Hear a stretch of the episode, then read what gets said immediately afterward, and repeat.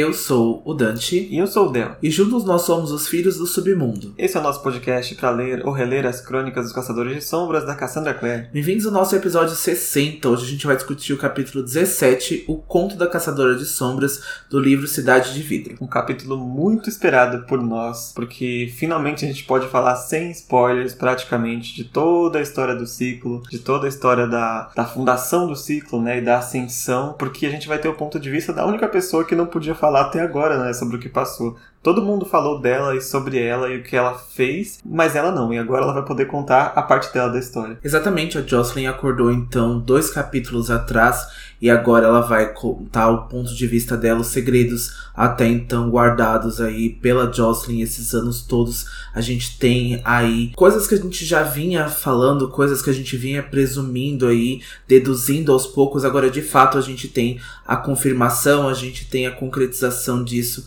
com a Jocelyn falando sobre tudo e o quanto ela descobriu também já então, até então, até agora, quando ela voltou para Idris, teve coisas que ela descobriu que ela vai revelar para Clary hoje e é a bomba, mas eu acho que é o momento que todos nós estávamos esperando, né? É, pelo amor, né? Porque não aguentava mais. e é legal que a Cassandra ainda aproveita para tapar alguns buracos, por exemplo, revelando que a Jocelyn não contava tudo pro Luke, né? E é por isso que muita coisa aqui a Clary só vai descobrir agora, que mesmo que o Luke tenha se aberto e contado várias coisas para ela, tinha coisa que ele nunca soube sobre a Jocelyn até então, né? Mas antes de partir para as conversas da Jocelyn, vamos para as mensagens de fogo dessa semana, porque a gente teve mensagens muito, muito, muito boas da Viviane Silvestre, né? Ela aproveitou esse fim de semana para maratonar alguns episódios aí, e ela trouxe uma, uns pontos de vista muito legais, mas hoje em especial a gente queria trazer um que ela trouxe lá sobre o capítulo 12, né, o De Profundis, que foi aquele capítulo chocante do ataque a Alicante. Né? E a Viviane vai trazer especificamente a parte onde ela fala sobre o Rod e a família Starkweather, né? Ela fala que no ponto de vista dela, na percepção, os exemplos das consequências da desigualdade social aqui como no nosso mundo real, em que o dinheiro, a sociedade, a etnia atravessa a efetivação da justiça no âmbito penal. E a gente concorda muito com isso, né? Porque a gente falou muito nesse capítulo sobre a desigualdade que o Rod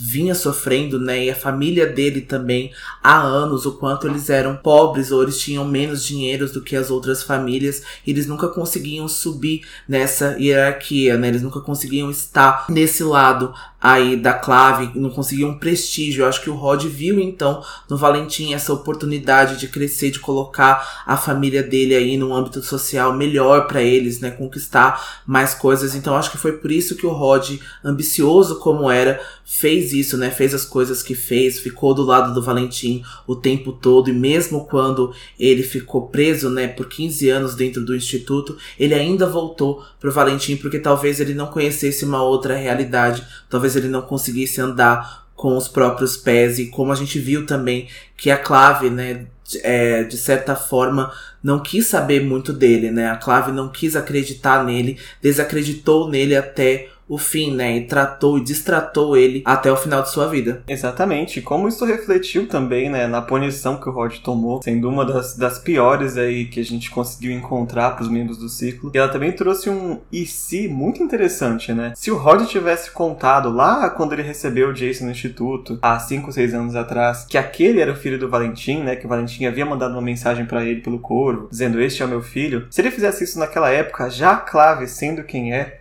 não teria acreditado nele de forma nenhuma, ou se tivesse acreditado, muito provavelmente elas iam descontar tudo no Jace, né? Porque não tinha Valentim pra, pra punir, mas tinha o Fido, sabe?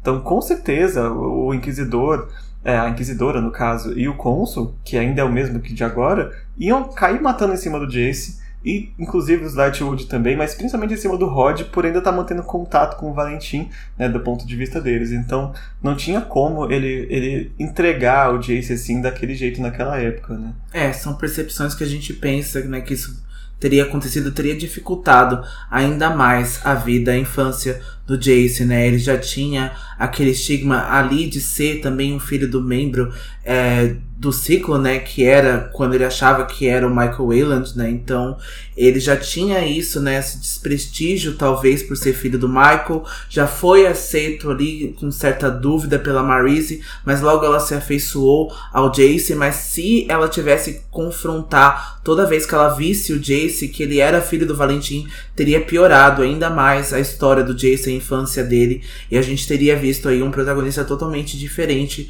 do que a gente já vê agora. E a Viviane também termina o comentário elogiando a participação do Marcos Bernardo. Ela disse que gostou muito da, das, das tiradas dele, né, naquele episódio, que ela também concorda com ele que o Jace era bem chatinho no começo de Instrumentos Mortais.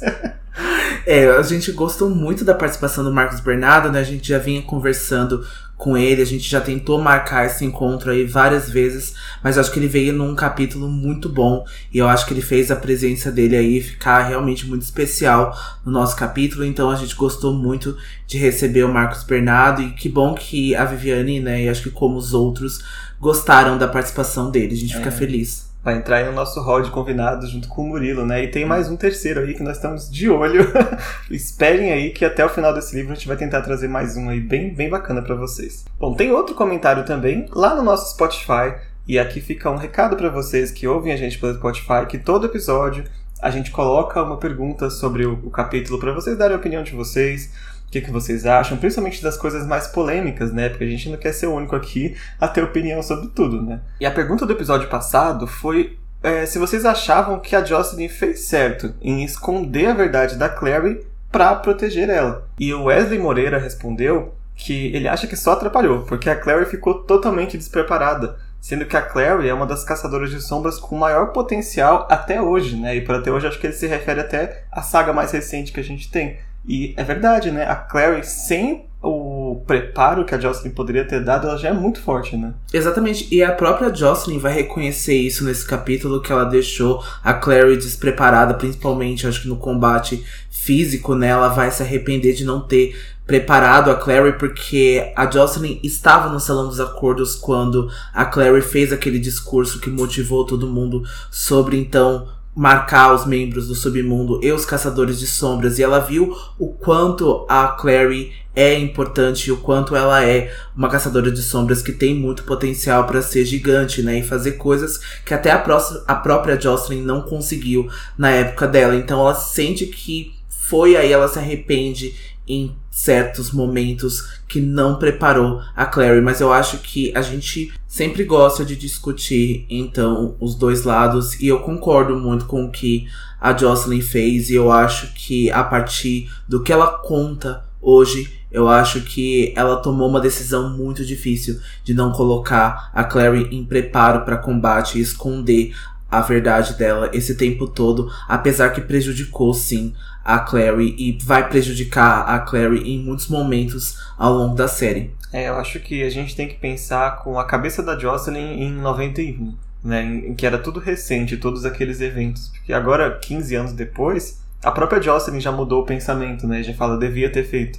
Mas naquela época, para ela, pareceu certo e a gente vai ver com muito detalhes agora na discussão do capítulo de hoje. E vamos então para o nosso momento fofoca do nosso podcast, nosso momento de edificar com os sussurros do mercado das sombras e a gente já começa com a atualização sobre o lançamento do box do Artifício das Trevas. A gente tinha falado no episódio passado que aparentemente haveria um atraso aí do lançamento do box, né? A galera Record não tinha confirmado até então. O Idris tinha perguntado para ela nas redes sociais, ela, a galera não tinha respondido ao próprio Idris. Foi então quando um fã perguntou nas redes sociais e a galera Record confirmou então que o box vai ser lançado para junho, ainda sem data específica. A Amazon colocou lá a data dia 13 de junho. A gente não sabe se essa data está certa. A gente sabe que a Amazon, às vezes, quando já recebe o produto, ela já envia. Então, né, quando já está no mês de lançamento, a Amazon acaba até adiando alguns lançamentos, né, alguns envios. Mas a gente não sabe aí como que fica pro Submarino ou para Americanas ou qualquer outra livraria. É, a boa notícia é que dá tempo de mais um mês aí para quem não conseguiu juntar, né? Porque o box não está necessariamente barato para conseguir o seu antes que esgote, né? Primeira edição normalmente vem com alguns brindezinhos a mais do que as edições seguintes, né? É, só não acho legal a gente ter que ficar pedindo informação sobre a atualização. Se eles já tinham confirmado a data, era só dar uma atualização nas redes sociais que seria muito mais fácil e acho que a gente seria mais claro, né, na hora de comprar e na hora de receber os nossos produtos. É verdade. Então, clareza aí, viu, galerinha?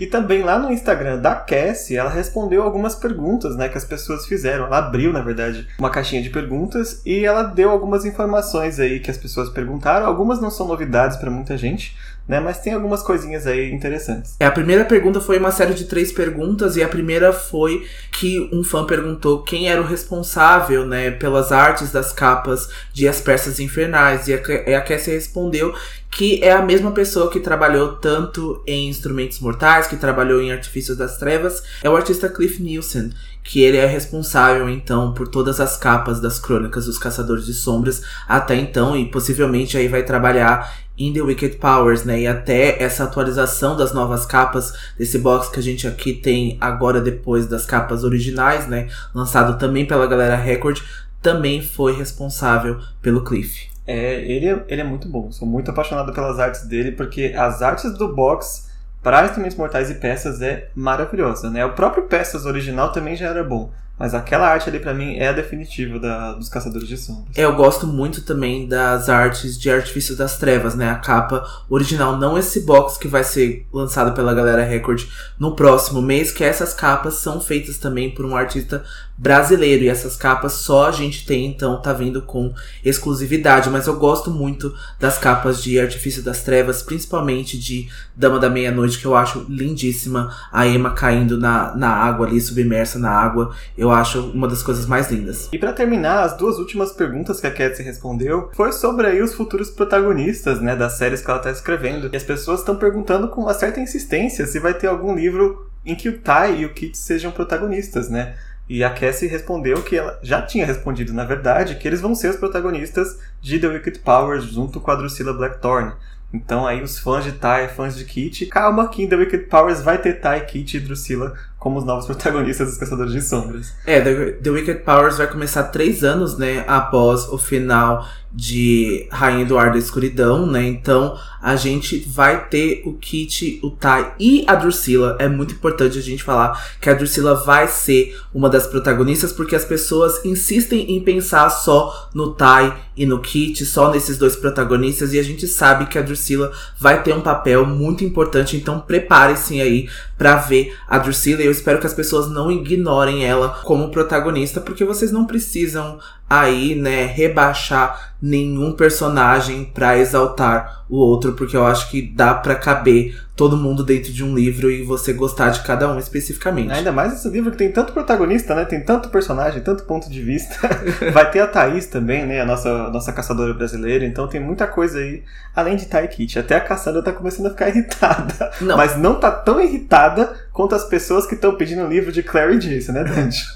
Sim, porque uma fã veio perguntar para ela se haveria alguma série nova para Jace e Clary após os artifícios das trevas, né? Após TDA. E ela respondeu meio atravessado que eles não seriam mais protagonistas, eles já não são protagonistas em, T, em TDA e já tiveram as suas histórias de adolescência contadas, né? A gente já teve vários protagonismos de Jace e Claire, a gente tem contos sobre ele, a gente tem um monte de material, então não vai ter um livro específico sobre Claire e Jace, até porque eles não são mais protagonistas desde Instrumentos Mortais, então não tem como contar algo que já está contado, algo que já está finalizado. A gente já sabe, né, com a finalização do, do sexto livro, né, da sextologia de instrumentos mortais com Cidade do Fogo Celestial, a gente não tem mais o que contar sobre Jace e Clary. A gente, apesar que eu acho que pode ter um erro de interpretação aí quando essa fã, essa pessoa viu o final de Rainha Eduardo da Escuridão, que a gente sabe que tem aí algo a ver com Jace e Clary. Eles se tornam aí de novo no centro. Não vou dar spoiler, então quem leu é, Artifício das Trevas sabe, mas a gente não vai ter um livro somente para eles de novo e não acho que seja necessário, gente. Eu gosto de Clary e Jace, gosto do que eles estão fazendo aí nessa época agora dos 20 anos de idade deles, dos 20 e poucos anos de idade, mas não acho que seja necessário ter um livro de Jace e Clary exclusivamente. É, não quer dizer que não terão mais histórias, né, sobre eles, mas é como o pessoal de peças, sabe? A história deles principal tá ali e a gente tem um pouco deles depois em outros livros, mas o foco onde eles eram protagonistas era ali, sabe? Não tem porque voltar para um protagonismo, mesmo, a menos que seja muito necessário. E como ela já afirmou que os novos protagonistas são Ty, Kit e Drew, é, não são Clary e Jace, pelo menos não como principais, né? Claro, como importantes, como parte central da história, mas não como protagonistas necessariamente. É, vai ser uma série que vai fechar para todo mundo, eu tenho certeza que ela vai fazer um trabalho bem legal para fechar para todos os personagens e não acho que eles vão ficar sem destaque, sem importância não. Bom, e é isso de atualizações. Agora que a gente tá neste livro, Claire e Jace são protagonistas e é deles que a gente vai falar no capítulo de hoje. Vamos para a sinopse, Dante? Vamos lá. Enquanto a Clave delibera se vai aceitar a proposta de Clary para unir os Caçadores de Sombras e o Submundo em combate contra Valentim, Jocelyn decide contar a Clary os últimos segredos de seu passado no ciclo e uma verdade chocante sobre o seu irmão. E depois do discurso emocionante que a Clary fez lá perante a Clave, né, no Salão dos Acordos, agora ela tá sentadinha lá fora do salão, né, nos degraus. O Simon acompanhou ela lá para fora, porque é, o Luke meio que indicou que era melhor a Clary não ficar ali enquanto eles estavam tomando a decisão, né? Porque ela já imaginava que tipo de coisa estariam falando sobre ela, né? Como filha do Valentim, com esse poder especial que ela tem. Então ela achou melhor não ficar ouvindo, né, esse tipo de coisa e aguardar lá fora, enquanto a Clave tá ali nas suas intermináveis reuniões, tentando decidir se eles aceitam ou não é, essa proposta da Clary de unir os caçadores e o submundo num combate contra o Valentim. O Simon que tinha acompanhado a Clary no capítulo passado, ele tá mais nervoso do que a Clary agora, né? Ele até escalou uma das torres do salão para tentar enxergar o portão norte de Alicante para ver se os submundanos estavam ali, para ver se tinha alguma coisa que ele pudesse ver, mas foram enviados então mensageiros até lá para tentar segurar os, os submundanos por mais um momento enquanto a Clave delibera essa nova proposta que a Clary fez para eles. Se eu fosse o submundo, já tinha ido embora. Olha, já não, me recusou uma vez, eu vou embora. Chega, não ia me encontrar mais lá.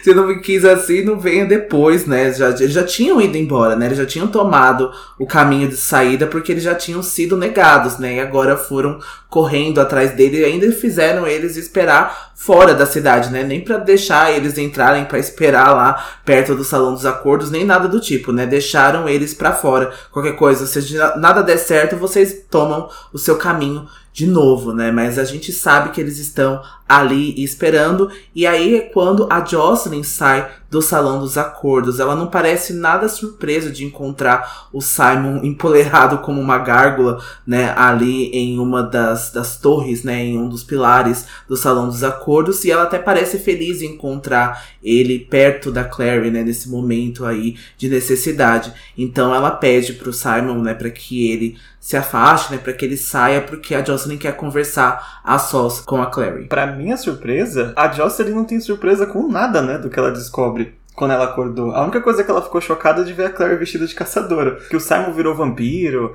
a Claire encontrou um irmão, tipo, ela nem, nem reage em nada, né? Ah, o Simon lá pendurado, vampiro. Ah, que legal, você tá aqui também, né? Poxa. Mas agora que as duas estão a sós, a gente vê uma cena que eu, eu achei muito, muito bonita, assim, muito poética.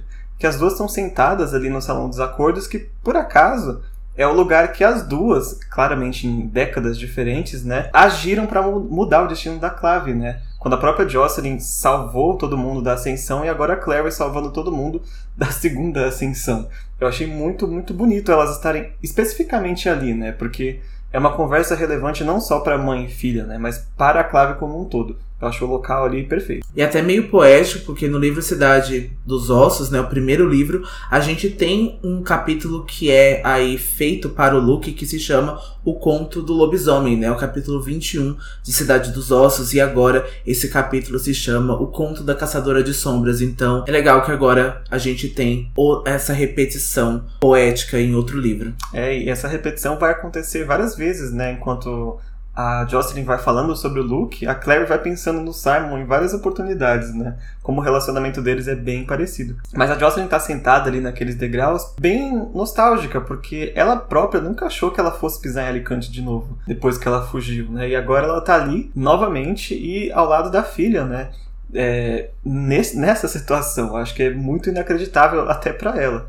Ela até comenta com a Clary que ela tinha muita vontade de pintar Alicante, né, nos seus quadros, mas ela não tinha coragem, ela não, não gostaria de nem essa migalha de Alicante é, passasse em frente aos olhos da Clary despertasse qualquer coisa que pudesse despertar. Então, até isso ela teve que reprimir né, as memórias de Alicante do local que ela cresceu para tentar salvar a Claire de ter qualquer contato com o mundo das sombras. E ela já começa a conversa dizendo que ela não culpa a Claire por sentir raiva dela agora, por ter escondido, né, todas as coisas que ela escondeu. A Jocelyn vai falar agora para Claire, que eu já tinha falado alguns instantes atrás, que ela havia entrado em segredo no Salão dos Acordos para evitar novas comoções dos Caçadores de Sombras, né? A respeito da Claire e a respeito dela também ser a mulher do Valentim, então ela entrou em segredo, escondida ali no Salão dos Acordos e viu a forma como a Clary se colocou diante da clave. Até quando a Clary havia feito a marca para provar os seus poderes e mostrar a todos quem eles amam, é muito bonito que a Jocelyn fala que percebeu que continuava continuava vendo a própria filha, ela continuava vendo a Clary. Foi o momento que ela percebeu que cada pessoa estava vendo quem ela mais amava. Então a gente viu que a Matis viu Stephen, a gente viu que outros caçadores de sombras viram outras pessoas aí uh, com o poder que a Clary mostrou para eles. E ela também pede agora para que a Clary mostre o símbolo que ela havia criado para unir os caçadores de sombras e os submundanos. E a Claire vai, ela faz né, a marca ali, acho que ela faz até no chão. E na hora que ela desenha de novo, é que ela percebe por que, que ela tinha achado que aquele símbolo estava incompleto. Né? Se vocês lembrarem nas visões, ela vai ver aquele símbolo que parece um nó, ela vai sentir que está faltando alguma coisa. E o que faltava era outro símbolo igual, né? Ele precisa de dois símbolos para que se encaixem e faça a marca da, aliança, que é, inclusive ela vai dizer que ela batizou essa marca de marca da aliança, né? E é quando a Jocelyn vai dizer que quando ela era jovem, ela havia lutado muito para unir o submundo e a clave, mas mesmo naquela época já parecia ser um sonho distante, sabe? Uma coisa quase utópica.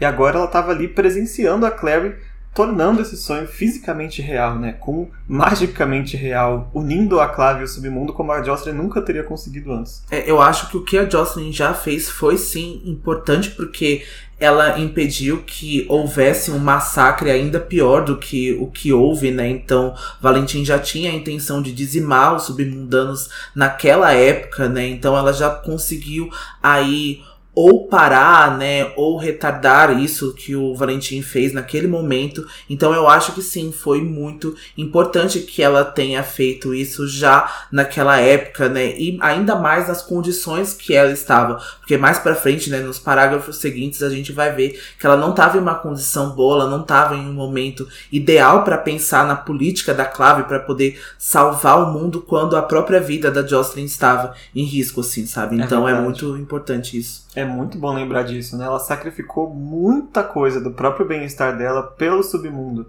né? E não foi somente pela Clary ou pelo, pelo Jonathan, por, pelo Luke, né? ela vai contar aqui que ela não podia deixar o Valentim fazer aquilo, né? Como uma pessoa, sabe? Não somente como a Jocelyn. E agora a gente vai começar quase a ter um, um momento flashback aqui, né? Porque a Jocelyn vai começar a recontar a história dela e também a história de como nossos livros começam, né? Lá no primeiro capítulo do primeiro livro, o ponto de vista dela sobre o que a Clary estava fazendo, né? É, ela se lembra quando a Clary havia ido na boate Pandemônio e ela revela que sabia que ali era um lugar que poderia ser frequentado por pessoas além de mundanas até caçadores de sombras e consequentemente também submundanos. Então ela já sabia que a Clary iria para lá eventualmente, a Clary iria chegar a um lugar onde era frequentado por essas pessoas. Ela acha que talvez algo no próprio sangue da Clary atraiu ela para aquele lugar naquela noite. A Jocelyn revela que pensou que manter o mundo dos caçadores de sombras escondido era a melhor forma de protegê-la e ensiná-la a lutar. Nem passava pela cabeça da Jocelyn. Mesmo assim, a Clary tornou-se forte sem ela, forte o suficiente agora para ouvir a verdade que a Jocelyn vai fazer ela ouvir, né? Se assim, se assim a Clary desejar ouvir. Quem não desejaria, né? A Claire até dá uma balançada assim, porque ela já descobriu tanta desgraça que ela tá até com medo da mãe revelar alguma desgraça maior que ela não sabia.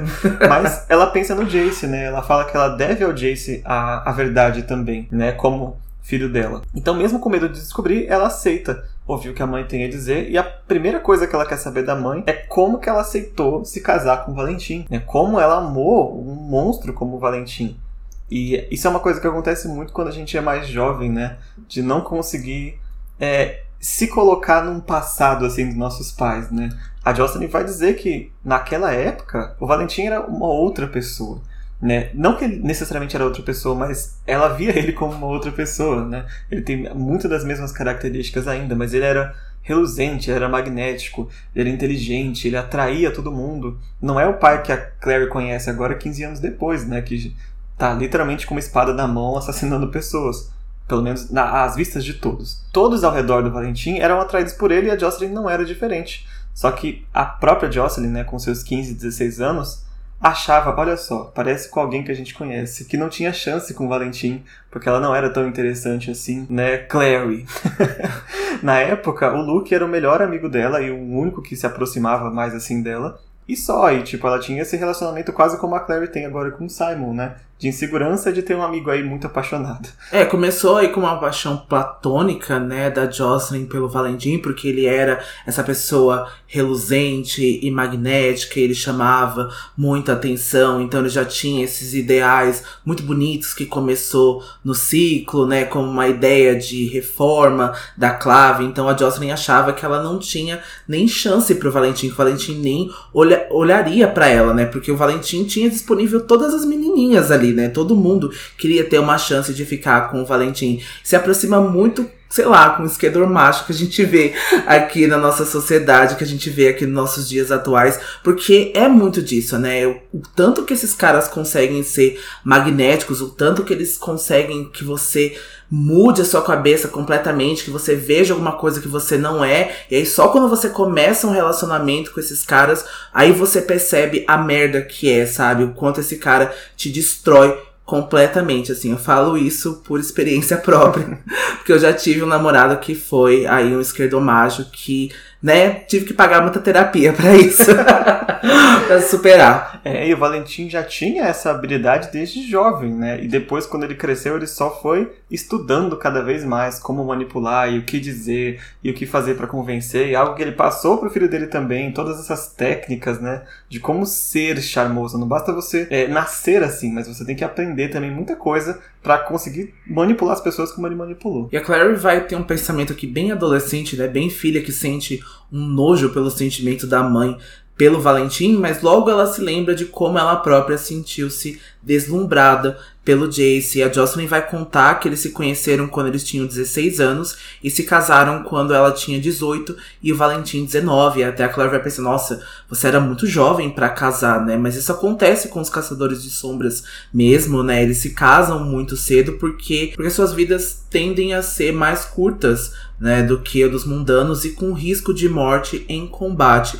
E na época, Jocelyn conta que todos ficaram muito felizes por ela, né, muito felizes por ela, por achar que o Valentim seria o homem ideal. E a única pessoa a perceber que havia algo de errado com o Valentim era a Madeline, que sempre achou que por trás daquele charme havia uma frieza terrível, muito parecido com o pensamento que a Isabelle teve sobre o Sebastian, né, que por trás daquele charme todo, daquela conquista, daquela educação, havia algo estranho, havia uma frieza. E a Jocelyn descarta a ideia da Madeline como ciúmes, né? Ela achou que a Madeline queria ficar com o Valentim. É, como, ela, como é possível que havia alguém que não gostasse do Valentim, né? Aliás, saudades Madeline, que passou muito rápido aqui nesses livros e foi embora, né?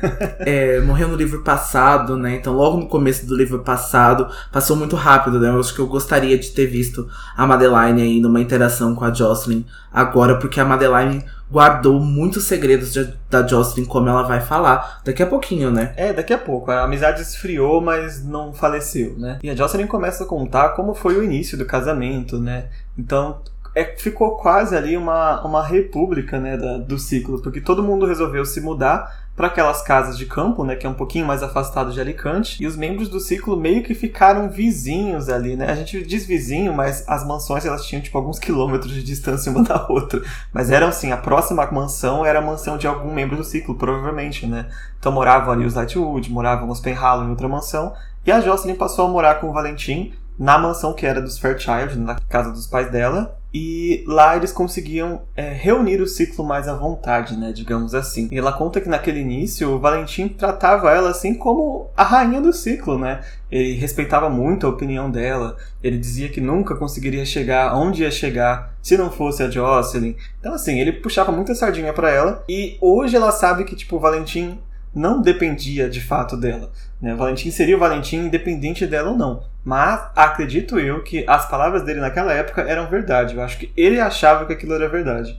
Porque o sentimento pela Jocelyn é uma coisa que é, ele nunca de fato é, mentiu assim, né? Até pelo contrário, era uma coisa mais possessiva até do que uma falsidade, você não acha? Eu acho, eu acho que é esse sentimento de obsessão que o Valentim sente pela, pela Jocelyn, né? Me lembrou muito aí, esse não é tanto spoiler assim, mas me lembrou outra coisa, me lembrou bastante The Handmaid's Tale, né? Então a forma como os protagonistas ali, a Serena e o marido dela, que eu esqueci o nome, né? Que são os personagens principais, além da protagonista, né, da Offred. Então, eles também têm esse relacionamento aonde era muito das ideias dela que começou a Gilead, que começou aquela sociedade onde se passa a história de The Handmaid's Tale. Mas é muito disso, eu acho que essa obsessão que o Valentim tem era de fato de precisar dela né, da, quase que do aval dela, precisar do apoio dela para que ele fazesse as coisas que ele fizesse. Não, ele vai fazer independentemente dela, tá? Então,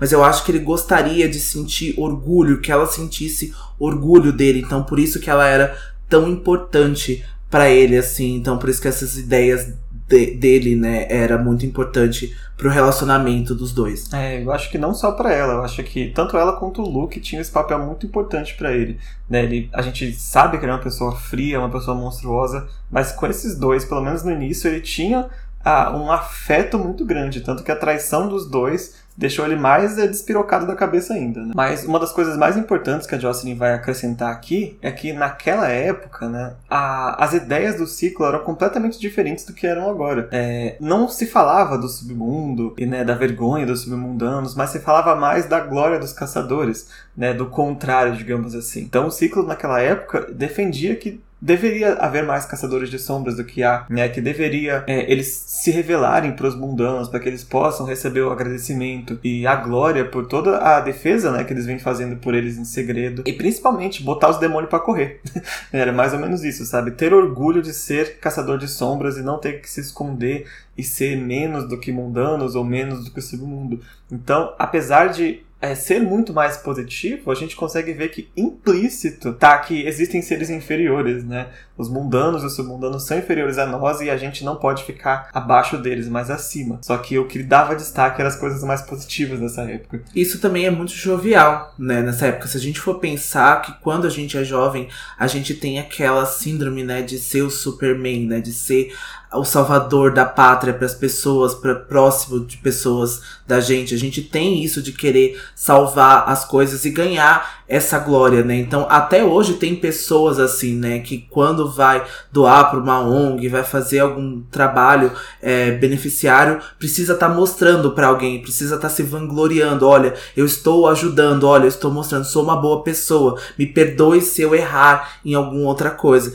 Então, eu acho que é muito disso. Isso é muito jovem. Acho que por isso que o ciclo precisava dessa opinião, por isso que ele que, queriam se mostrar para os mundanos principalmente. A gente já falou aqui no podcast mesmo do perigo de se mostrar para os mundanos, né? Até do ódio que eles podiam sofrer e dos mundanos terem a percepção, terem a vivência de saber que os demônios existem, viver sempre com medo, viver ali sendo atacados. A gente pensa que também os demônios atacariam muito mais livremente, né? Que eles atacariam muito mais pessoas. Então a gente pensa que isso também traria problemas para os mundanos e para a sociedade como um todo, né? Se isso acontecesse no caso. É, fica aí a minha expectativa ou teoria da série se encerrar com ele se revelando para os mundanos. E talvez a gente deixar quase aquele final que acabou, mas eu posso voltar daqui a 10 anos se eu quiser. eu gostaria de ver, sabe? Não nessa parte do Valentim de a glória e tudo, mas eu gosto muito de, de quando pessoas mundanas, sabe, elas conseguem agir onde elas não deveriam agir. Por isso que eu gosto tanto da trilogia do Peças, sabe? Mas não, não cabe aqui esse, essa discussão agora. Uma coisa, que eu, uma coisa que eu não gostaria era aquele final muito brega que muitas pessoas apelam é que somos todos caçadores de sombras. Então, venham, unam-se a gente, né? Se tornem caçadores de sombras vocês também. Não acho que precise disso. Eu acho que os mundanos são os mundanos mundanos e eles precisam ser mundanos para fazer os seus papéis e os caçadores de sombras também precisam fazer os seus papéis. Então, Cassandra, pelo amor de Deus, se você tá aqui em pensamento ouvindo a gente, não torne todo mundo caçador de sombras, assim, vamos todos se unir e fazer aquele final brega de anos 90. Quem sabe, vem aí, né? Bom, mas enfim, né? Tava lá o ciclo nas suas casas de campo, os jovens ricos ali, bem aquela coisa, né, anos 20 no Rio de Janeiro, todo mundo artista, todo mundo é, fumando seu charuto. Nossa, é muito grupo de teatro, assim, do, da Barra, assim, sabe, da Tijuca.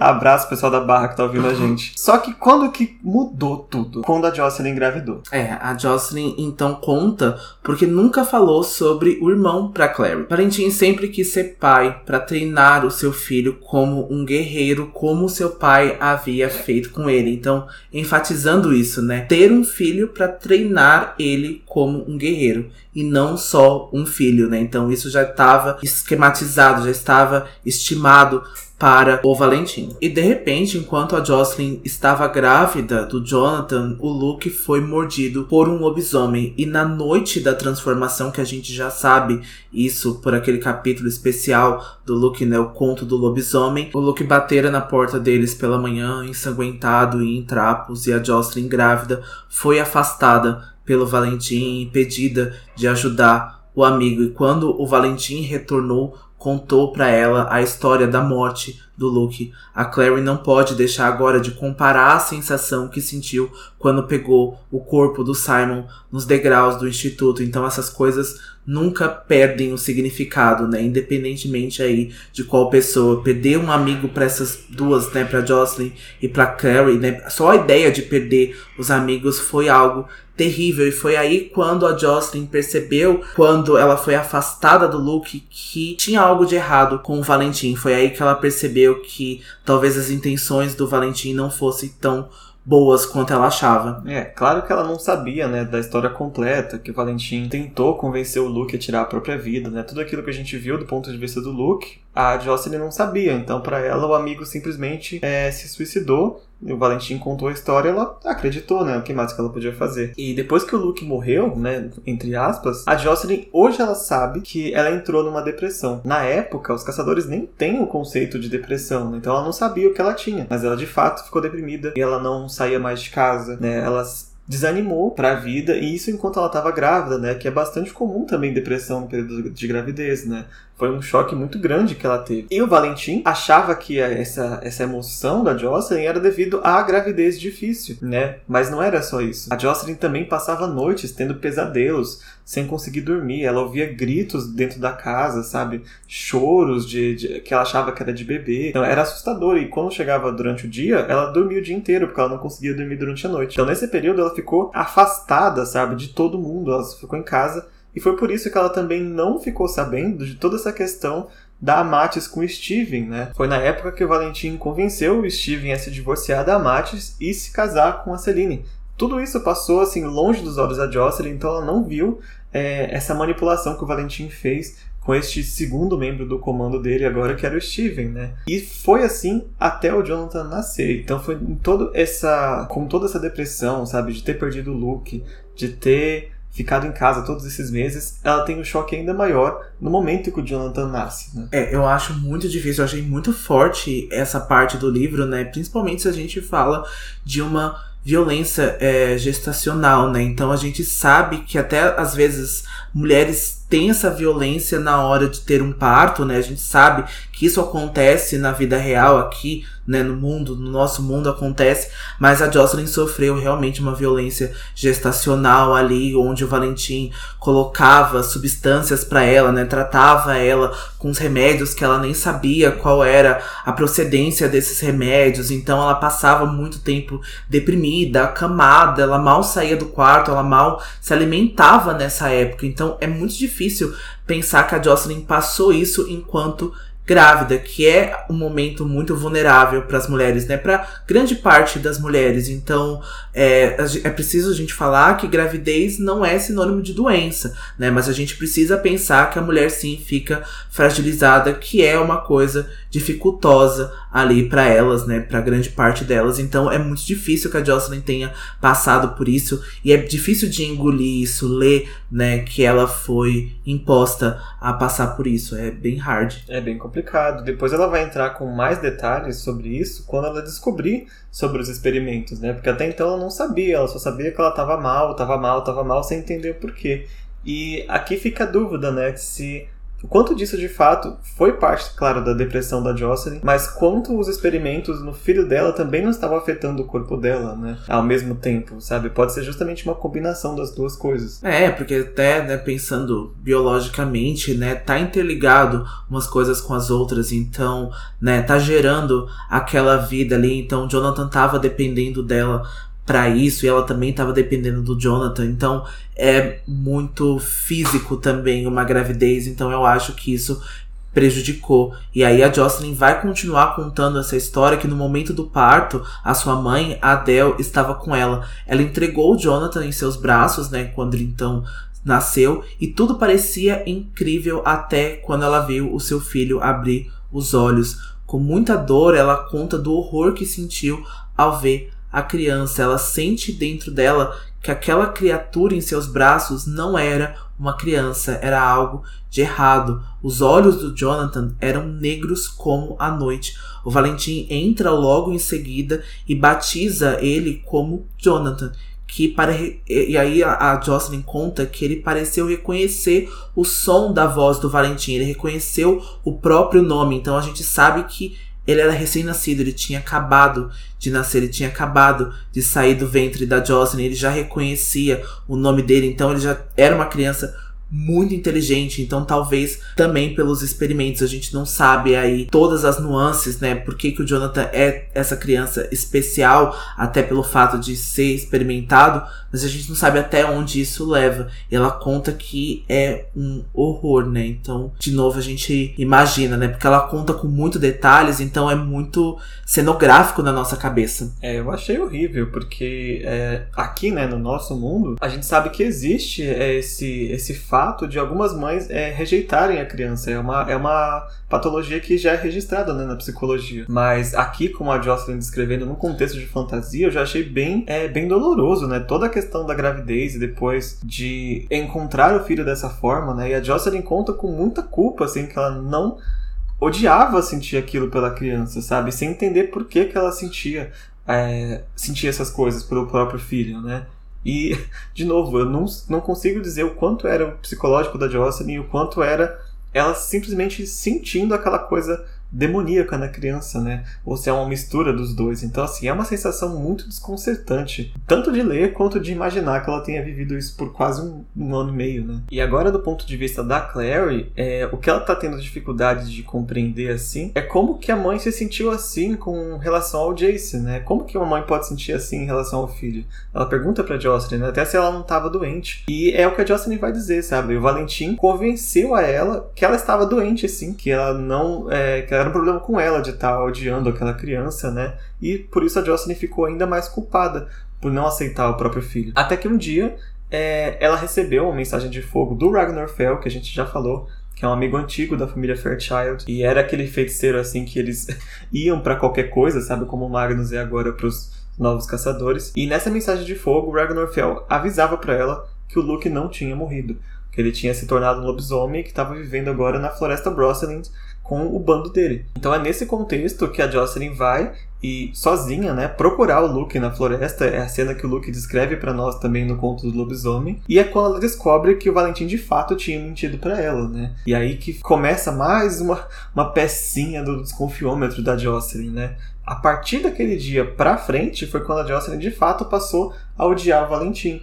Né, ele mentiu para ela que o melhor amigo dela tinha se suicidado quando ele havia tentado matar né, o Luke ali foi assim o despertar de fato da Jocelyn. Mas apesar de esse ser o despertar, o Luke tinha contado para Clary que não foi só dali para frente, né? A Jocelyn tinha algumas outras coisas que ela tinha achado estranho, mas que ela só foi perceber depois. Exatamente. Isso se devia aos gritos que a Jocelyn ouvira durante toda a sua gestação turbulenta. E quando ela contou isso pro Luke, o Luke ficou horrorizado e decidiu confrontar o Valentim sobre isso. E foi então que ele foi levado para a caçada que terminou com a sua transformação. E nas palavras da Jocelyn, era uma caçada rotineira, era uma caçada café com leite, não era para ter acontecido nada com o Luke. E o Valentim havia convencido a Jocelyn que tudo o que ela ouvira era pesadelos. É, então basicamente completa que o Valentim matou o Luke como queima de arquivo, né?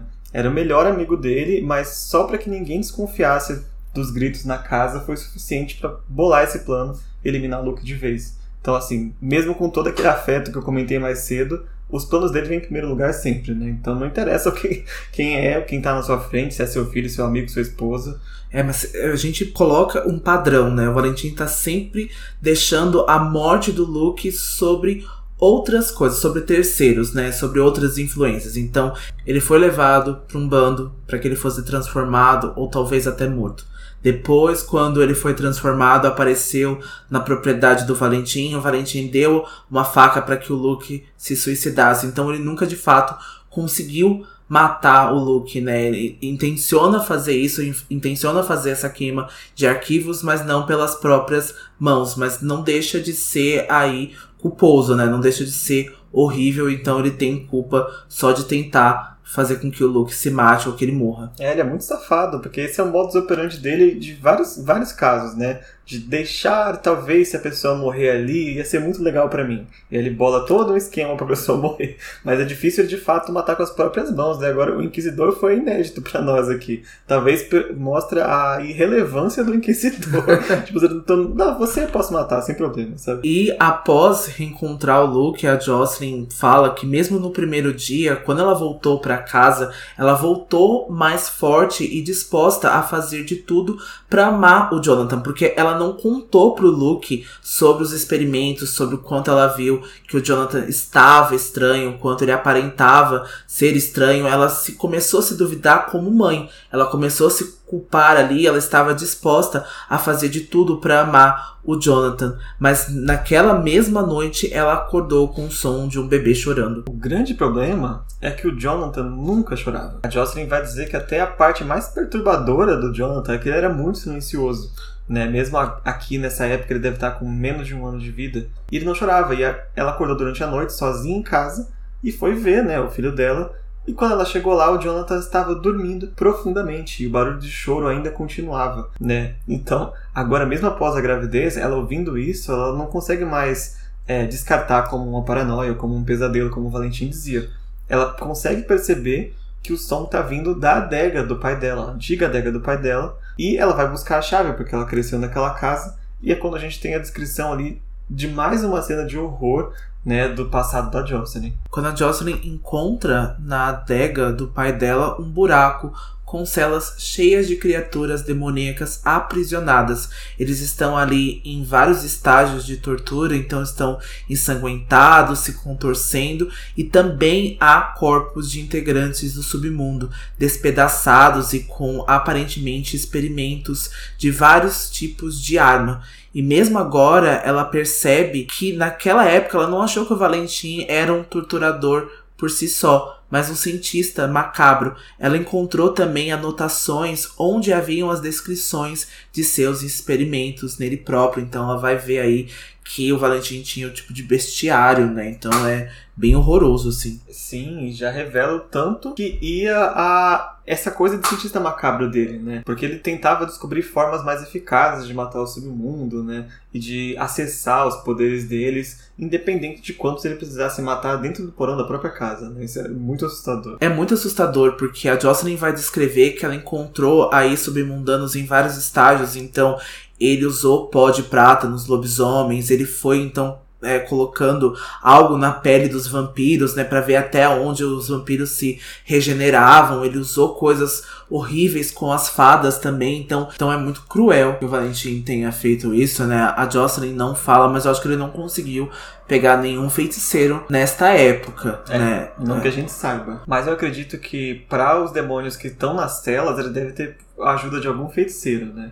Se não foi alguém que ajudou por querer, alguém que ele forçou e depois eliminou, porque senão ia ter essas provas, né? Que ele fez muito. teve muito trabalho para poder eliminar. Mas quando a Jocelyn encontra o diário de anotações do Valentim, ela descobre que não foi só nos submundanos e nos demônios que ele fez testes, mas ele fez testes também nele próprio, com sangue demoníaco, nessa tentativa de conquistar os poderes do submundo. Mas nos testes ele acabou concluindo que em adultos o resultado não tinha muita eficácia e seria preciso alguém mais jovem, uma criança, de preferência até recém-nascida, para que ele consiga é, fazer o que ele quer. Só que o pior ainda estava por vir, porque mais na frente no diário ela encontra páginas que descrevem os experimentos nela própria, que ele fez na Jocelyn enquanto ela estava grávida do Jonathan. O Valentim esperava ali com a Jocelyn e com o filho dela, deles no caso, criar uma nova geração de caçadores de sombras com sangue de anjo via caçadores e sangue de demônio misturados. E a gente sabe que esse sangue de demônio foi extraído da Dama de Edom, né, como a gente viu na, na visão do Ituriel. E a expectativa dele era criar essa super raça de caçadores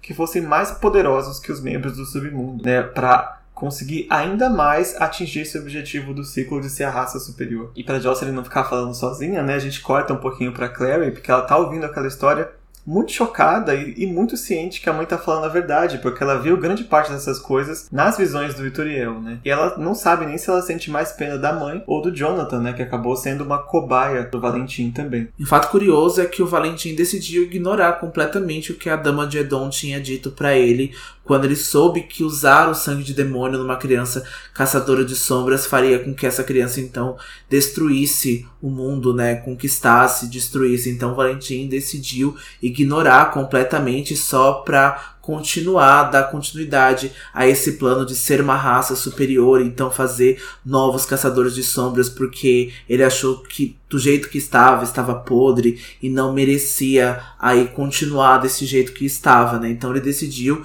ignorar completamente e a gente vai ver as consequências disso depois. É, já vimos muita coisa, né? Já falamos muito sobre essa hipocrisia dele de achar que estava podre e ele próprio utilizar os poderes, né?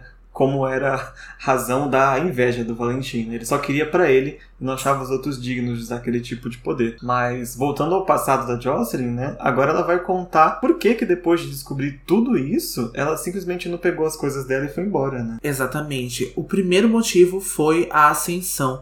Ela não poderia ir embora sem tentar impedir o Valentim de exterminar os membros do submundo. Foi então que ela começou a se encontrar com o Luke em segredo mesmo assim, decidiu não contar ao Luke sobre os experimentos do Valentim em seu filho, né? A gente já tinha falado isso em alguns parágrafos anteriores. Primeiro, para que o Luke não caçasse o Valentim até a morte e também para proteger de alguma forma o Jonathan, mas ela contou sobre os outros experimentos e juntos eles planejaram acabar com a ascensão. Seria a única forma que eles dois sentiram, né? Que ela principalmente sentiu, que compensaria por ela ter se unido ao ciclo e ter amado um homem como o Valentim. Isso, de novo, a gente já falou, acho que no começo do capítulo, né? No começo do episódio, que mesmo depois de tudo que a Jocelyn passou nesse momento aí de fragilidade, ela pensou em alguma forma de retribuir isso, de proteger os submundanos. Então é muito heróico da parte dela. Com certeza. E agora vem a parte. Eu não sei se agora é mais difícil ou, ou somente mais complicada que antes, porque ela vai ter que agir normalmente enquanto ela sabe tudo que ela sabe sobre ele. Ela seguiu vivendo a vida dela e criando, né, o Jonathan. E ela vai contar que ela fingia que estava tudo normal, é, que ela fingia que não sentia repulsa pelo próprio filho na frente do Valentim, na frente dos outros membros do ciclo, que ela levava o Jonathan para brincar com Alec, né, que tinha um aninho naquela época também. E ela encontrava a Celine Herondale, que na época estava grávida. E foi num desses encontros, né, na, entre os caçadores, que a Celine contou para ela que o Valentim era um homem muito bom e que ele estava ajudando ela com a gravidez dela, dando poções e remédios para a saúde dela. E a Jocelyn ficou desesperada, né, porque ela já entendeu que a Celine também estava sendo testada, como a, ela própria foi,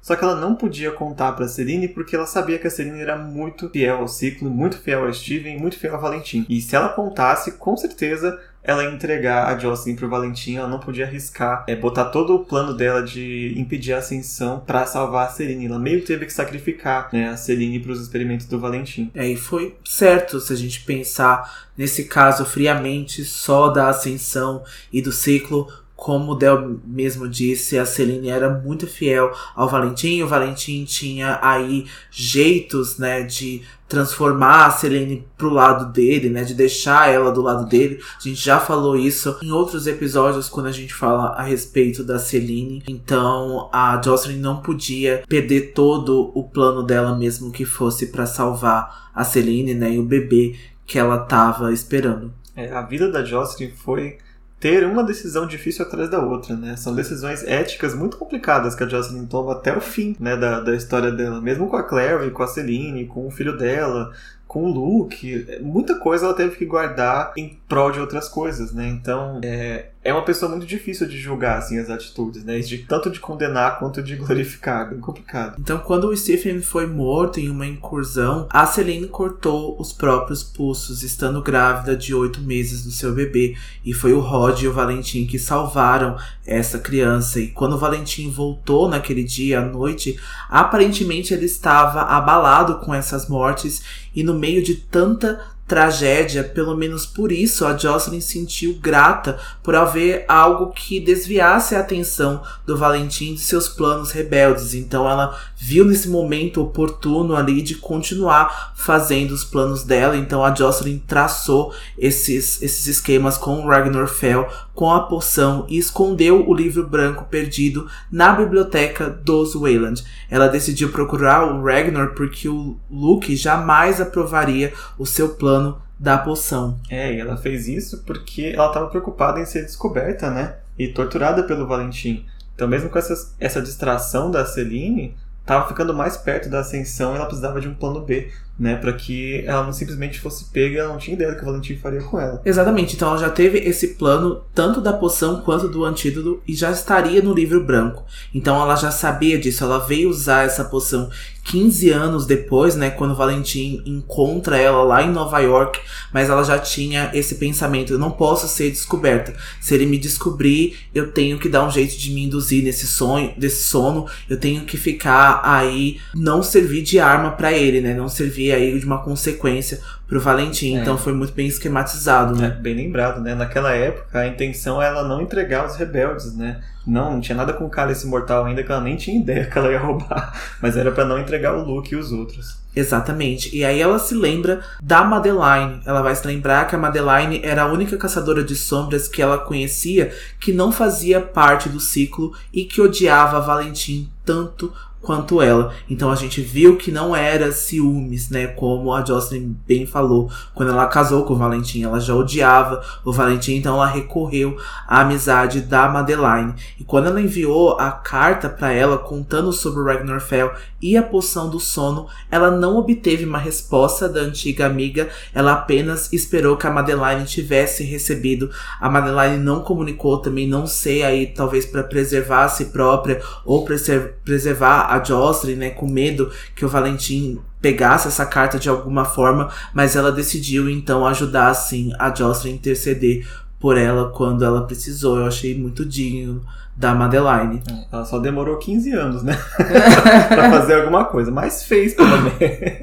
E é isso, a Jocelyn precisava de alguém, né, que soubesse do plano. Senão, se ninguém soubesse do antídoto, que aí? Ninguém acorda mais é. a Jocelyn. é, todo mundo desse, desse livro, é igual você falou, né? Foi, foi, demorou demais, né? Mas todo mundo é muito lento, né? O perdão veio muito lento. A Matsu reconheceu aí que fez burrada com o Luke depois de muitos anos. Todo mundo demora muito, todo mundo é muito lerdo. É verdade, parece que passaram esses 15 anos anos e as coisas só foram mudar agora, sabe? Os 15 anos não teve nenhum, nenhum movimento, né? De, do tempo que a Claire estava crescendo. Bom, mas como a gente havia dito, a Jocelyn decidiu ficar, mesmo após os experimentos, por mais de um motivo, né? A ascensão claramente era um deles, mas o segundo motivo foi que a Jocelyn descobriu que estava grávida de novo, né? Agora da Clary. E mais uma, um ponto para aumentar o nosso horror aqui, né? Que ela teve que ter relações com o Valentim, talvez até pelo fingimento que ela estava tendo para poder conceber a Claire durante esse período, né? Deve ter sido uma experiência horrível para ela, principalmente sabendo que ele havia feito com o primeiro filho, tanto que ela escondeu essa gravidez do Valentim. O Valentim nunca soube da Claire até agora, né? Até ele ter encontrado de fato a Claire 15 anos depois. E ela sabia muito bem naquela época que se ela tentasse fugir do Valentim, possessiva como ele era, ele ia perseguir ela até o infinito, até encontrá-la de novo, né? Então seria mais interessante para ela ficar ali, né, e não, não criar uma causa do Valentim tanto desconfiar quanto perseguir ela e futuramente a filha quando ela nascesse. É também o momento que ela vai entender que a única forma de manter a Claire a salvo era se o Valentim morresse. Enquanto ele estivesse vivo, ele nunca ia deixar de correr atrás tanto da Jocelyn quanto da Claire. Ela até torcia para que ele morresse, né, durante a ascensão, e mesmo depois que ele morreu, entre aspas, incendiado na mansão Fairchild, ela ficou com aquela dúvida, aquele sentimento, né? A intuição da Jocelyn é muito forte de que o Valentim ainda podia estar vivo. Então, mesmo assim, com ele para todos todo mundo morto, ela não cedeu em esconder a Clary pro caso dele estar vivo, né? De tanto medo que ela tinha dele. E claramente foi efetivo nesse caso, porque ele estava vivo de fato. E é triste que ela fala que esperava também que o Jonathan tivesse morrido, né? Naquele incêndio. O próprio filho, para não viver nessas condições que o Valentim deixou né, que ele que ele ficasse. É, é, é, muito terrível né para uma mãe ter que chegar nessa conclusão que era melhor que ele estivesse morto. E então é neste contexto com todos esses, esses sentimentos com o Jonathan com o Valentim e com a Clary que ainda não tinha nascido que ela toma essa decisão de esconder da Clary o mundo das sombras né?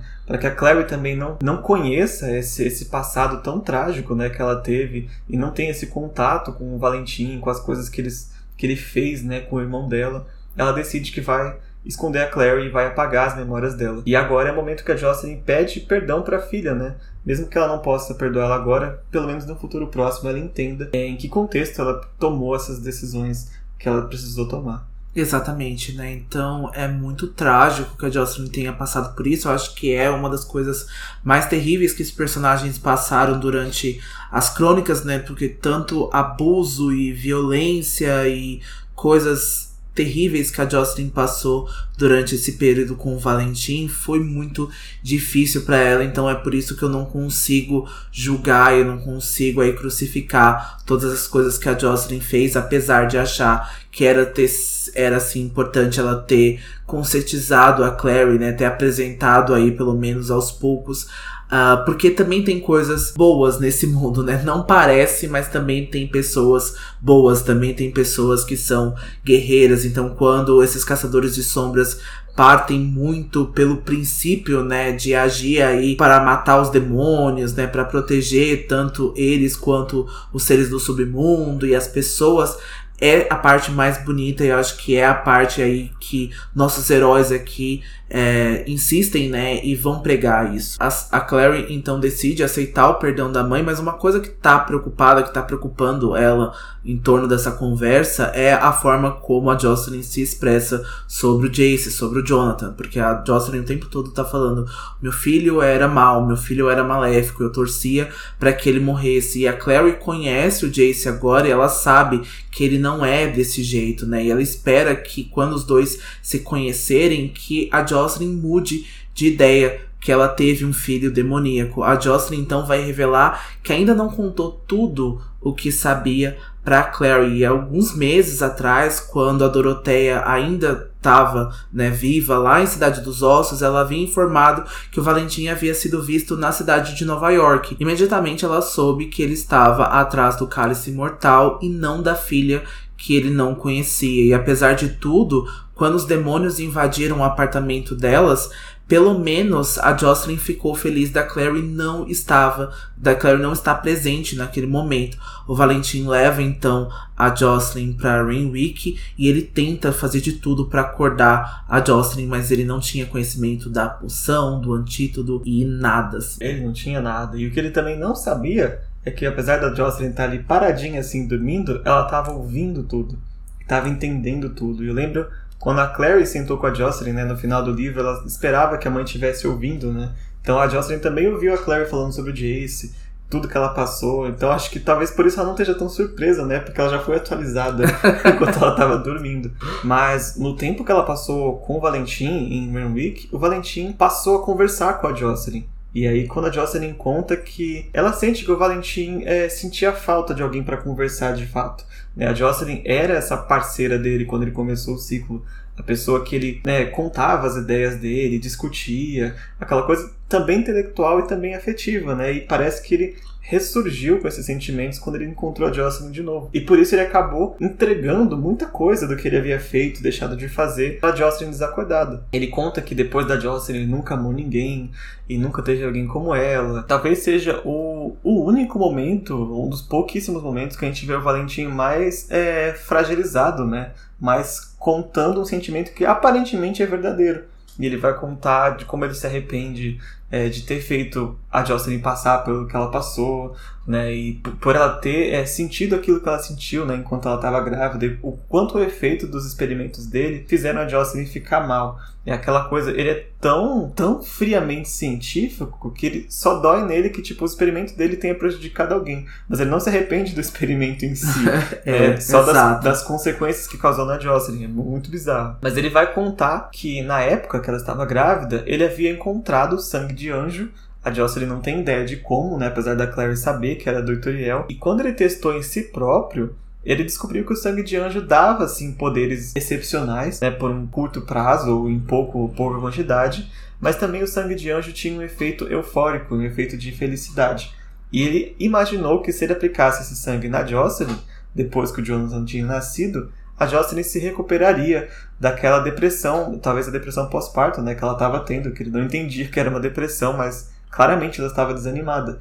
Ele achou que com isso ela poderia ficar animada novamente. E foi até o que a gente estava discutindo por aqui quando a gente estava fazendo o roteiro, que talvez esse sangue de anjo tenha feito com que a Jocelyn se movesse e partisse para fazer um plano com Ragnar Fell, com o Luke, com a Madeline, porque ela tava debilitada, ela tava acamada, ela não conseguia sair da cama, ela não conseguia viver a vida dela normalmente. Então eu acho que com essa coisa, o Valentim não pensou que a Jocelyn conseguiria fazer o plano, que a Jocelyn partiria então pra ação. Ele não tinha como perceber, ele não tinha como notar essas coisas. Então eu acho que sim, essas doses então que ele foi colocando para Jocelyn foram animando ela, então ela conseguiu fazer o que ela fez. É, o que ele não sabia é que a Jocelyn estava grávida de novo, né?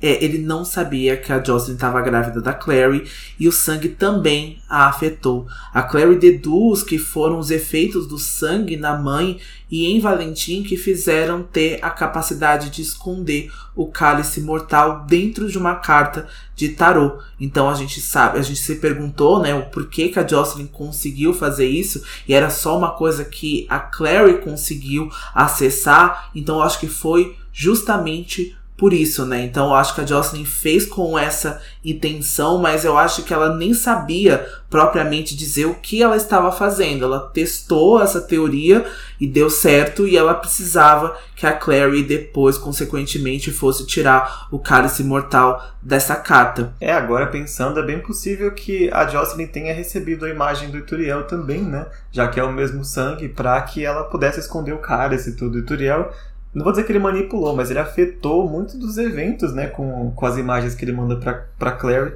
Então talvez pra Jocelyn também seja possível. É, exatamente. Até pelo Valentim ter testado em si próprio, ele conseguiu tirar a maldição do Rod.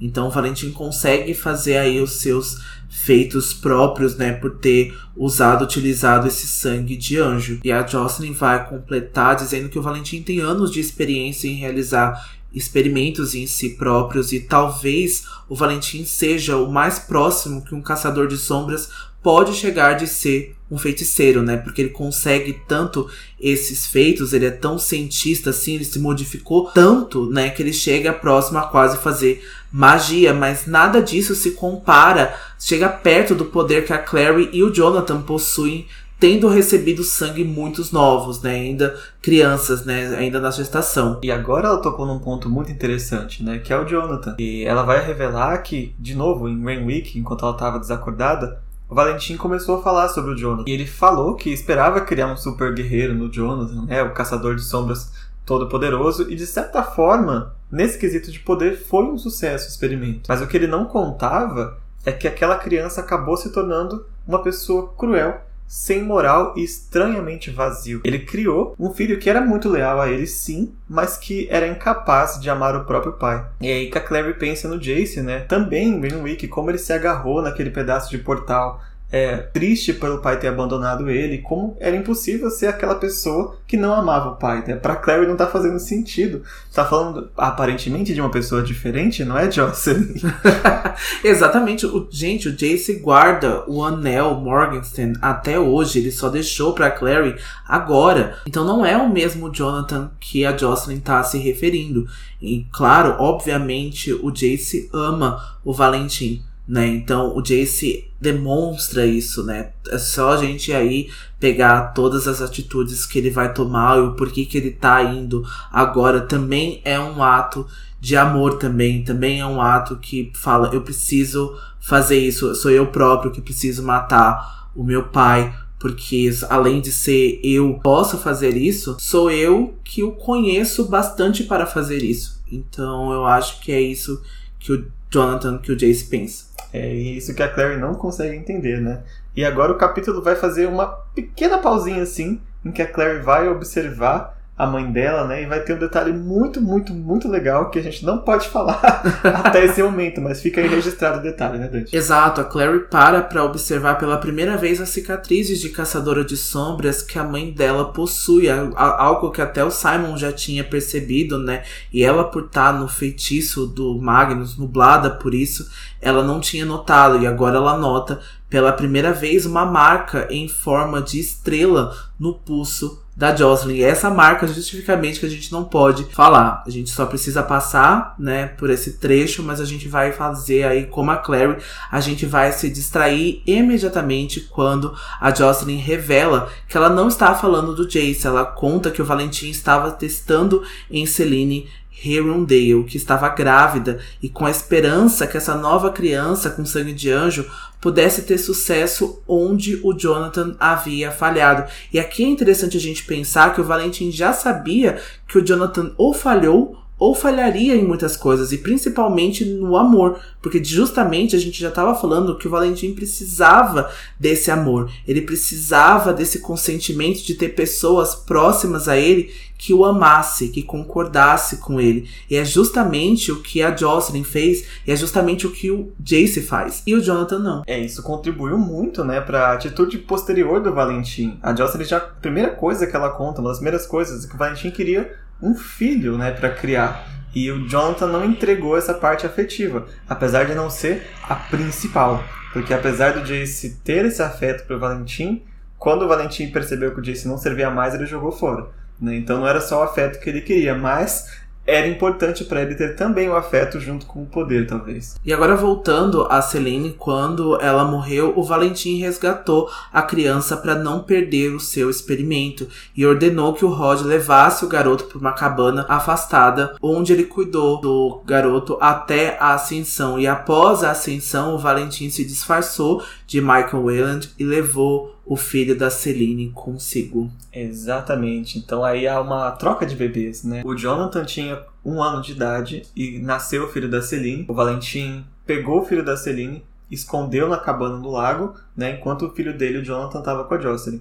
E no dia da ascensão, Se vocês lembrarem, a Jocelyn deixou o Jonathan com os pais dela no, naquele dia. E o Rod estava levando o que a gente sabe agora que é o Jace para a cabana do lago. Depois da ascensão, o Valentim inverteu os bebês. Ele ficou criando o filho da Celine e o filho que estava com a Jocelyn foi para a cabana do lago, né? Que esse é o Jonathan mesmo, filho da Jocelyn. Então essa bagunça de bebê que ele fez ficou bagunçada até agora até o terceiro livro, né? Mas o mais importante é essa revelação que a, que a Jocelyn tá fazendo, né? Que a criança que faleceu na mansão Fairchild era um terceiro Jonathan. Eu não aguento esse monte de Jonathan. A criança que foi encontrada, né, é, carbonizada na mansão Fairchild, era o Jonathan Wayland real, o filho do Michael Wayland real, que o Valentim assassinou. Deixou os corpos na mansão Fairchild para que as pessoas achassem que é, fosse o próprio Valentim e o Jonathan é, Morgenstern, filho dele. Mas na verdade, o Jonathan Morgenstern estava na cabana do lago, onde Rod havia escondido o Jace por um curto período. E o Jace foi com o Valentim para a mansão Wayland morar lá afastado de todos, enquanto o Valentim estava disfarçado de Michael Wayland. Espero que deu para entender esse monte de Jonathans e os destinos deles. Mas no fim, o que, que essa pataquada toda quer dizer? Que o Jace não é irmão da Clary. O Jace não é filho da Jocelyn. O Jace é filho da Celine Herondale, com Steven Herondale e o sobrenome do Jace Herondale. Finalmente eu posso falar isso depois de 60 episódios. Passou aí, a gente falou três nomes que o Jace era. Todos esses nomes aí, são todas essas identidades que o Jace teve até agora, até então. A identidade real do Jace é Jace Herondale. Ele ainda não sabe disso, mas ele é um Herondale, ele é filho do Stephen e ele é neto da Inquisidora. A Inquisidora soube no último momento de vida que ele era o neto dela, que ele era o neto perdido que ela tanto esperava. E a, a Inquisidora não pôde falar porque ela morreu logo em seguida. Ela tinha visto a marca Herondale que está entre o pescoço e o ombro do Jace, então ela tinha visto e ela tinha deduzido que era o neto dela que ela achou que nem tinha nascido, que tinha morrido juntamente com a Celine. Exatamente. E outro ponto que precisa ser ligado aqui é a questão do Rod, porque o Rod também é um dos arrependimentos que ele confessou para o Simon antes de morrer, né, foi ter participado do parto do Jace. E fica muito, muito, muito, muito implícito e mais do que explícito, confirmado pela Cassandra, que a Celine não se suicidou, que na verdade o Valentim e o Rod mataram a Celine e tiraram o filho dela. É isso que é, fica muito claro quando você começa a ver tudo o que aconteceu e como pro, pro modo do Valentim de operar ele precisava pegar aquela criança experimento de qualquer forma. Né? E com a morte do Steven, a Celine acabou sendo uma coisa que ele poderia desprezar, porque acabaria que atrapalharia mais ele do que não, né? Sem o Steven, a Celine ia ficar completamente transtornado e poderia até afetar né, a, o experimento que para ele era salvação, porque era a última vez que ele estava fazendo isso com uma criança, né? É, exatamente. E até é bom falar né, que aí já no conto dela vai especificar é, justamente o que o Valentim achava da Celine, o quanto ela era fraca, o quanto ela era frágil, né, por ter sofrido todos os abusos, né, paternais que ela tinha sofrido até então ele achou que agora ela era descartável, ele precisava justamente do bebê. Ele queria esse bebê, ele precisava desse bebê para concluir os planos que ele fosse fazer aí, né, depois da, da ascensão. Ele precisava ir atrás dos instrumentos mortais, então ele queria esse bebê aí, recuperar esse bebê para ele. E a Celine era descartável. Esse era um dos maiores arrependimentos do Rod. E agora a gente pode falar, então, um dos motivos pelo qual o Rod é um vilão, né, no qual ele antagonizou a vida da Celine e o quanto ele se arrependeu. A gente fala muito que a questão do Rod, moralmente principalmente, é muito duvidosa e a gente está sempre aqui tentando encontrar um meio termo, mas não nada justifica a morte de alguém, a morte de uma companheira, né, de uma colega aí de grupo e ainda principalmente grávida. Então não é algo que eu consiga defender do Rod, não é algo que eu consiga enxergar um motivo para isso, é um fato que eu encaixo ele num vilão e que eu acho desprezível por isso. Exatamente. E o quanto isso pode ter depois afetado a forma que o Rod criou o Jason, né? Porque ele contou que quando ele viu este é o meu filho no bilhete do Hugo, ele não sabia qual criança era aquela. Se era o Jace ou se era o Jonathan. Por isso que ele tentou é fazer o máximo possível para criar ele bem sem saber se aquele era criança demônio ou a criança anjo, né? Então, o tanto que passou pela cabeça do Rod, o tanto de coisa que ele tinha, não só arrependimentos, mas culpa também, né? Pelo que ele fez, pode ter ajudado a, pelo menos, ter tratado o Jace bem quando o Jace voltou. Mas enfim, com tudo isso revelado, depois a gente vai esmiuçar mais as consequências das revelações, porque o Jace ainda não sabe e a Jocelyn ainda não acabou de contar tudo, né? Ela vai ainda contar que ela ouviu do Valentim enquanto ela estava dormindo, ela ouviu muita coisa do Valentim. Como ele criou essas duas crianças, né? Como eu já havia dito, ele criou o Jonathan naquela casa no lago, e a gente já viu essa casa no lago neste livro, e criou o Jace na embaixo da sua asa ali na mansão Wayland. E ele criou os dois separados, ele nunca contou pro Jace que havia outro filho que ele criava, mas a Clary e a Jocelyn não sabem se o outro filho sabia sobre o Jace. A gente sabe que sim. E com esta confusão de sobrenomes e um filho criado ali e o outro aqui, e troca de identidade, troca de mãe, troca de bebê, troca de tudo, qual que é o resumo da, da ópera? É, e aquilo que a Jocelyn conseguiu entender com tudo que ela sabia e tudo que depois ela ouviu do Valentim e ela ouviu do Luke do, do que se passou. Que o Jace, ele foi experimentado com o mesmo sangue que a Clary foi que a própria Jocelyn foi, né, o sangue de anjo. Então o Jace é tudo menos um garoto demoníaco. O garoto demoníaco é o Jonathan Morgenstern. O Jace tem sangue de anjo, não é amaldiçoado de forma nenhuma. Então a gente acaba aí de provar que tudo que o Jace acreditou até então era mentira, tudo que ele foi ensinado a ser, e principalmente agora, né, do que ele foi descobrindo, do que foi sendo revelado para ele, era mentira, né? Então, por essa confusão aí de nomes e por, por Valentim ter, né, duas crianças aí consigo, né? Então, sobre a sua guarda, ele confundiu as histórias, ele estava achando que ele era este Jonathan que tinha sido experimentado com sangue demoníaco. Eu totalmente entendo, porque eu também me confundi completamente lendo esse livro. Você tem que ler umas três vezes para entender a novela que a Cassandra fez aqui. Vai precisar de um episódio só pra gente traçar toda a linha do Jason, né? Com certeza, vai precisar pra gente traçar esses eventos. A gente espera que tenha ficado claro aí, principalmente os eventos do ciclo, né? E a história da Jocelyn e do Valentim, o momento que a Jocelyn descobriu suas gravidezes. Então a gente espera ter criado aí essa linha do tempo, nessa né, cronologia aí certinho para que quem não lembra ou quem tá lendo pela primeira vez tenha entendido. É, quem não entendeu pode ir lá no nosso Instagram e mandar sua perguntinha que a gente responde aí na semana que vem, sem problema nenhum. Arroba Filhos do Submundo ou nosso Twitter, arroba Filhos Submundo. E aproveitando aqui o ensejo, quem quiser discutir mais sobre toda essa, essa cronologia, a gente tem um grupo no Facebook e um servidor no Discord, você pode entrar em contato direto com a gente pra gente poder esmiuçar ainda mais todas essas revelações do capítulo de hoje. E voltando pro nosso capítulo, a Clary imaginou o quanto o seu verdadeiro irmão, o Jonathan, sabia sobre o Jace, algo que o Del já tinha dito, ambos crescendo solitários, mas com criações imensamente diferentes. A gente sabe disso, a gente vê pelo comportamento que o Jace tem, que o Jonathan também tem ela se pergunta se o Jonathan ainda é hoje como a mãe se lembrava, mas a Jocelyn duvida que ele tenha mudado. O Valentim contara a ela que ele ensinou ao Jonathan como ser mais agradável e até charmoso, e ensinou pequenos feitiços para que ele pudesse usar como espião e não afastasse é, imediatamente as pessoas. Então, a última peça que se encaixa com a revelação que o falso Sebastian Verlac era na verdade o irmão da Clary. Ele é o Jonathan Morgenstern. E a gente agora, outra revelação que a gente pode finalmente falar, que a gente pode finalmente desmascarar o falso. Desmascarar o falso. Apesar que lendo esse capítulo, acho que todo mundo consegue já, pelo menos, desconfiar. Né? Quando, a, quando a Jocelyn fala que ele criou para ser um espião, não é possível que seja outra pessoa. né? A Jocelyn foi a primeira pessoa a perceber a real identidade do Sebastian. E olha que ela nem encontrou o Sebastian, né? Mas como o Luke atualizou ela sobre tudo o que aconteceu em Alicante, né, e havia essa desconfiança que o Sebastian havia derrubado os bloqueios da cidade de alguma forma, ela tinha todas as informações que o Valentim tinha revelado, tudo que ela passou, conseguiu ligar os pontos finais, né? Para se derrubar as barreiras de Alicante era preciso de sangue de demônio. E como que o Valentim conseguiu trazer sangue de demônio para dentro da cidade, se não dentro do corpo do próprio filho?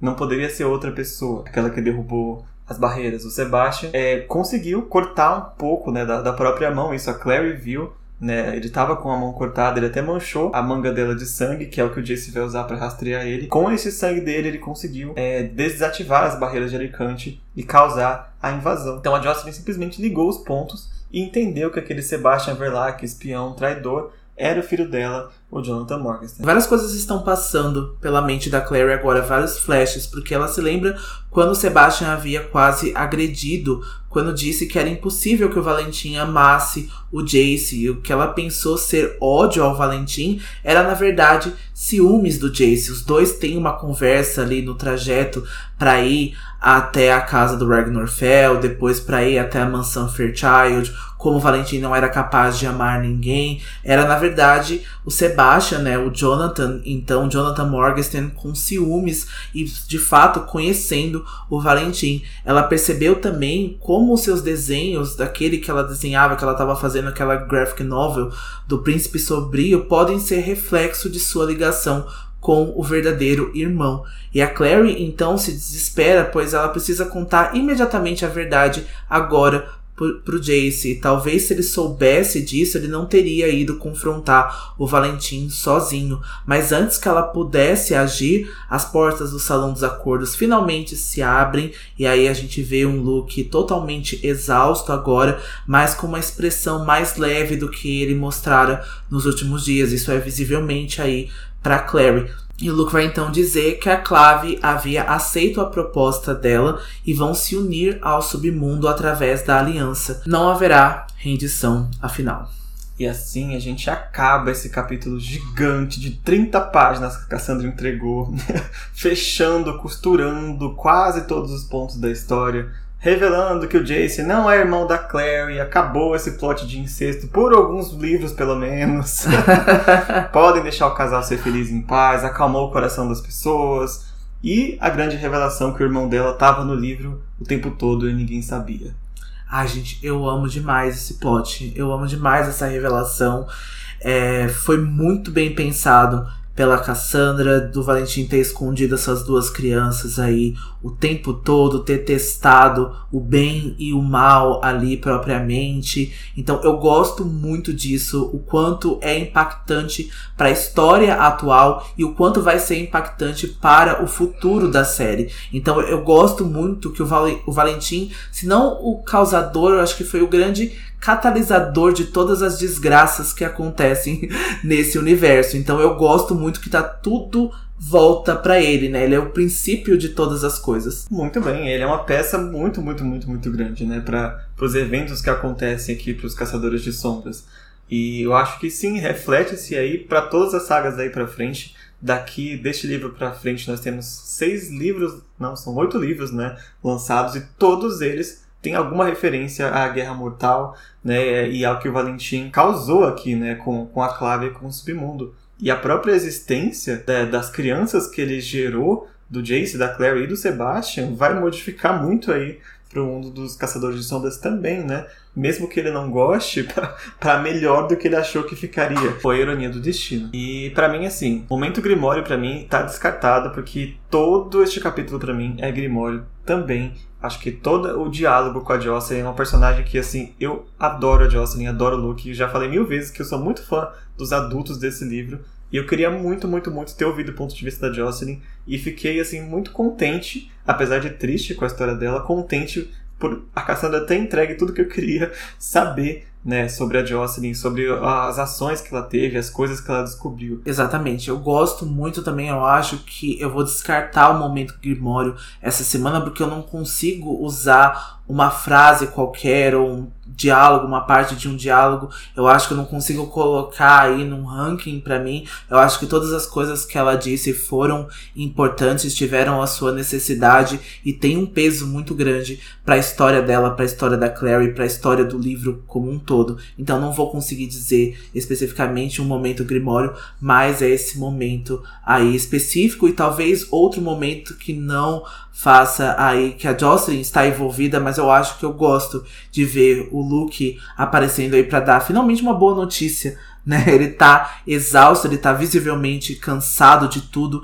mas ele ainda tá otimista com isso, ele não deixou nenhum minuto isso cair, então ele se prestou a estar nesse lugar, nesse salão dos, dos acordos, para não deixar que isso ruísse. Então eu gosto muito quando o Luke sai com essa boa notícia. É, o Luke ele tá fazendo muita coisa aqui é, pelos bastidores, né? Ele não tem tanto protagonismo assim, né? Mas ele tá. As ações dele é impossível dizer que ele também não ajudou muito, né? Pro que vai acontecer aí. E é isso, fica entregue aí esse capítulo que eu acho que é o mais importante desse livro, né? Um dos mais importantes. Não tem como você ler esse capítulo e não sentir nada, sabe? Nem que seja nojo, que seja tristeza, que seja alegria pela descoberta dos irmãos, alguma coisa, sabe? É um capítulo que emociona em vários pontos. Eu acho que é, ele é um grande marco, assim, para toda a série dos Caçadores de Sombras. É. é por isso que ficou tão grande o nosso episódio, porque não tem como deixar passar, sabe? Muita coisa aqui, tem muita coisa que a gente ainda quer falar e não cabe, sabe? Não, não tem como. Então a gente precisa realmente estender a discussão desse episódio. É, só quero abrir aqui um parênteses que eu não avisei aqui que podia ter algum gatilho nesse episódio, né? No início do episódio, acho que eu tava tão ansioso para falar sobre ele. Eu não falei, não avisei, né, que tem aí uh, abuso, abuso físico, abuso verbal. Então tem algum momento que possa engatilhar. Então a gente espera que esse episódio tenha encontrado vocês muito bem, que isso não tenha engatilhado em nada. E se vocês não tiverem bem também o suficiente, a gente espera que isso seja só uma fase que não tenha feito mal, que não tenha trazido nenhum tipo de desconforto para ninguém. É, com certeza, assim, não há problema nenhum se até quiserem pular esse capítulo, porque ele realmente é muito forte. Mas eu vou deixar o aviso na descrição do episódio, então antes de ouvir, é, pode ter certeza que tá lá. Eu deixei, inclusive, num, outro capítulo que tinha bastante cenas fortes. Não lembro qual que era, mas eu tô colocando lá no, na descriçãozinha do episódio. Então, se tem alguma coisa que vocês não gostam de ouvir, sabem que vão vai chegar nesse episódio, porque muita gente já leu o livro, é, não tem problema pular, a gente é, se encontra na semana que vem sem problema nenhum. Exatamente. Então, a gente espera ter entregado. Não deixem de seguir a gente nas nossas redes sociais, o nosso Instagram, arroba Filhos do Submundo, Twitter, arroba Filhos Underline Submundo. Link aí no nosso Instagram pro nosso servidor no Discord e o nosso grupo no Facebook. E também não deixem de responder as nossas enquetes, não deixem aí de dar estrelinhas tanto no Spotify quanto na Apple Podcasts, porque ajuda a gente a subir no chart e a gente sempre aparecer aí nas recomendações recomendações para que o nosso projeto cresça cada vez mais. Exatamente. Que bom que você falou das perguntas, porque eu tinha até esquecido de deixar nesse episódio. Mas a pergunta do capítulo de hoje é o que vocês acharam dessas grandes revelações que teve nesse capítulo? Né? Onde você estava quando leu a primeira vez? O que, que você sentiu? Se você já esperava que o Sebastian e o Jonathan, se tudo isso vocês já previram ou não? Como que foi? Porque para cada um é uma experiência, né? É, é choque, ou é tristeza, ou é pânico. a gente quer saber de vocês. Então vão lá nas nossas redes que a gente vai trazer a reação de vocês a esse capítulo no episódio da semana que vem, que é o capítulo 18 de Cidade de Vidro. Saudações e adeus. Ave até que vale, né? Exato. E a gente, esse foi então a nossa contagem regressiva, né? Esse foi esse episódio agora falta marca cinco episódios faltando. Semana que vem a gente vai aí para quatro episódios a, faltando até o fim da nossa temporada. Então tá acabando esse mês é o último mês de Cidade de Vidro. Exatamente. A gente vai fazer como a gente fez em todas as outras, né? Duas semaninhas pra gente descansar, porque a gente não é irmão do, do silêncio, seja férias, e a gente volta em, acho que em julho já, né, com o Anjo Mecânico. A gente volta, a gente tá ansioso, mas a gente precisa do descanso. Como é. o Del falou, a gente não é nem irmão do silêncio, né? E nem, nem temos a força das irmãs de ferro também. De jeito nenhum. Mas vamos lá, vamos firme, porque ainda tem quatro episódios, e são quatro episódios também bastante recheados o final da Guerra Mortal, o Jace descobrindo quem ele é de verdade, o confronto com o Valentim, tem muita coisa ainda pela frente e a gente espera vocês na semana que vem então. Até lá, não se esqueçam. Todas, todas as histórias, histórias são verdadeiras. Tchau. Tchau.